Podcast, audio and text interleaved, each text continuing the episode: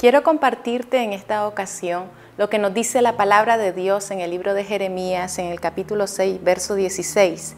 Así dice Jehová, paraos en los caminos y mirad, y preguntad por las sendas antiguas, cuál sea el buen camino, y andar por él, y hallaréis descanso para vuestra alma.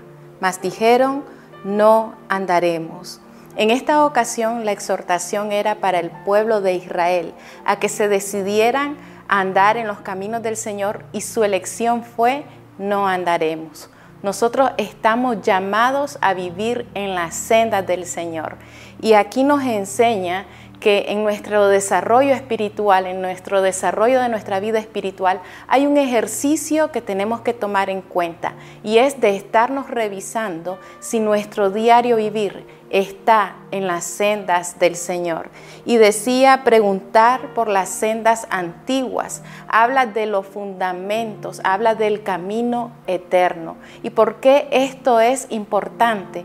Decía que cuando es su camino nuestra elección, es cuando vamos a experimentar paz a nuestra alma. Es necesario revisarnos a diario si andamos en los caminos del Señor. Ahí vamos a experimentar esa paz que Dios promete. Oramos sobre tu vida para que en este tiempo venga mayor claridad y venga mayor entendimiento espiritual para poder caminar siempre en los caminos del Señor y sea la paz de Él morando en tu corazón y en toda tu familia. Que Dios te bendiga.